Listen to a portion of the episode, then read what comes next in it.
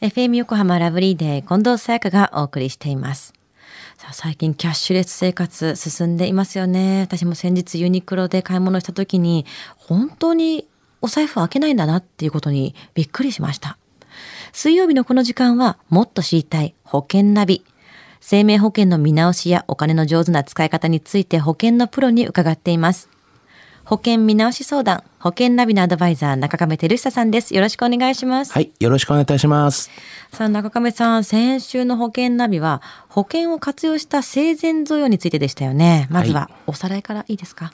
はい、あのー先週はですね、保険の贈与に関して110万円まで非課税枠を使い、まあ、含み益を考えて払い済みなどにすると。また、まあ、あの払い済みにしなくても含み益が110万円以内で、まあ、それと同時に、まあ、子供や孫に保険の名義変更することは合法的で非課税で、まあ、保険を贈与できるというお話でしたよね。うん。この場合は貯蓄性の保険を贈与するという話でしたね。はい。あの、老後資金に備えるリタイメントインカムというのを、まあ、お話をさせていただきましたよね。はい。で、今週はその保険を活用した生前贈与について注意点を教えてください。はい。あの、まずはですね、生前贈与を成立させるためにはですね、はい送る側と受け取る側の双方の、あの、意思表示がですね、しっかりと必要になりますよということなんですね。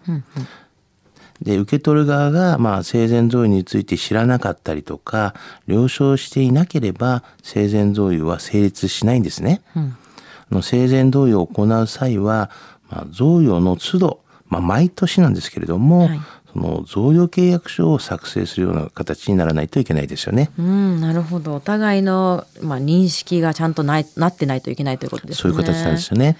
で、まあ、例えば保険料を子供に代わって親が負担してでそれを贈与とする場合は毎年契約書っていうのは必要になるんですか？そうですよね。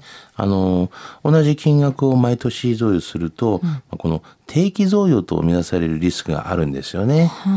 ですから、あの、必ず毎年毎年、あの、その贈与契約書っていうのを作成しなければいけないんですよね。うーんこれを忘れないようにしないとですね。そうですね。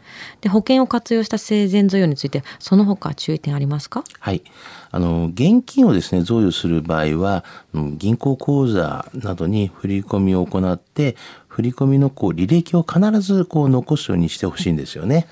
やっぱ証拠が残らないとっていうことがありますが、はいあと死亡前にですね、3年以内に個人から相続人に対して行われた贈与については、死亡時に相続人の相続財産に加算されて、あの相続税が加算されてしまうんですよね。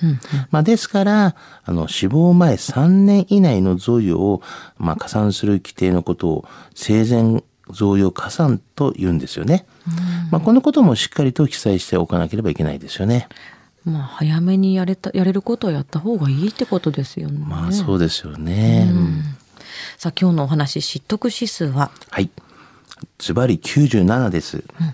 まあ、ラジオではですね、ちょっと時間が今、ちょっとないので、あの、生前贈与を、まあ、こう、税務署にですね、否認されないための注意点などもですね、まあ、いろいろとお話ししたいのですが、まあ、すべてお話しすることはちょっとできないんですよね。はいですから何かあれば、まあ、私ども、まあ、保険のプロにですね、ご連絡をいただいて、あなんかご相談いただければな、というふうには思いますよね。せっかく対策してたことがパーになってしまったらもったいないですからね。そうですよね。せっかくですからもう保険のプロ中亀さんに相談してみてください。はい。今日の保険の話を聞いて興味を持った方、まずは中亀さんに相談してみてはいかがでしょうか。詳しくは FM 横浜ラジオショッピング、保険ナビ、保険見直し相談に資料請求をしてください。中亀さんに無料で相談に乗っていただけます。お問い合わせは電話番号045-224-1230 045-224-1230または FM 横浜ラジオショッピングのウェブサイトからどうぞ。そして保険ナビは iTunes のポッドキャストでも聞くことができます。もっと知りたい保険ナビ。保険見直し相談。保険ナビのアドバイザー中亀照久さんでした。ありがとうございました。はい、ありがとうございました。